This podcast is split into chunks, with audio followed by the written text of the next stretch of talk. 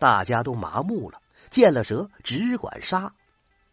到后来挖开了一个洞穴，里边的蛇多得吓人了，人甚至可以感觉到蛇吐信子吐出来的风。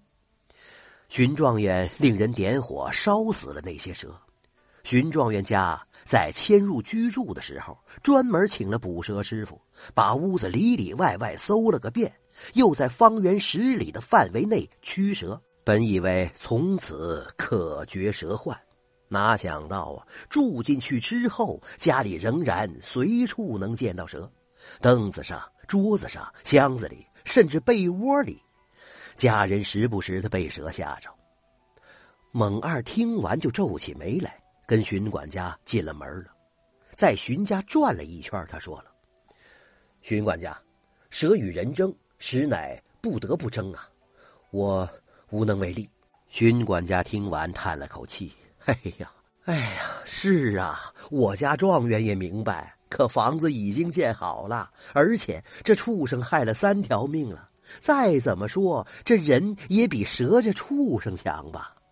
我们对蛇退让，那就枉为人了。所以呀，呃，还请猛师傅，呃，狠狠的教训一下这些畜生，让他们知道人的厉害。”猛二叹息了一声，说。嗯，好吧，我试试看。我行事的时候不许人观看，不要来打扰，否则大事不好。荀管家听完连连答应。猛二就关了后花园所有的门，赤着胳膊掏出了一粒药丸，嚼碎之后往空中一喷，然后盘腿席地坐下。一会儿啊，石阶下边就钻出了一条青蛇来。慢慢的爬到了离猛二两尺远的地方，绕了一圈之后，待在了旁边。接着，在花圃里又出来一条黑蛇，朝猛二吐着信子。再过一会儿，一条浑身通红的小蛇领着金环蛇、银环蛇、五步蛇这些毒蛇，把猛二就团团围住了。猛二见了，厉声说道：“蛇王何在？再不出来！”别怪我不客气了。这个时候，只见众蛇纷纷闪开一条通道，接着游走出四条墨绿色的、胳膊一般粗的大蛇来。这些蛇停下之后，警觉的盯着猛二。这个时候，众蛇安静下来了。只见头上长着血红鸡冠的一条白色的小蛇，游走到面前。他后边跟着四条响尾蛇，好像是护卫一般。蒙二曾听师傅说过，凡蛇头上长机关的，必然是蛇王，千万要小心，不能惹怒他。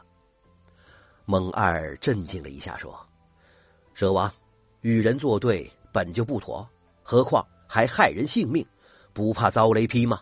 难道想永远为畜生吗？”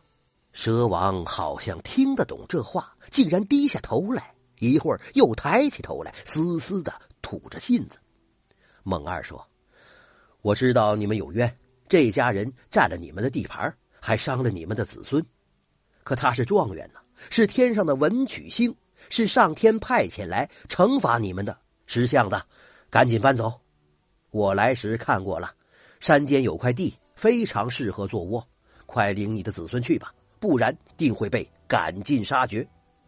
蛇王听完，点点头，掉尾要走。忽然一道白光飞过来，猛二暗叫不好。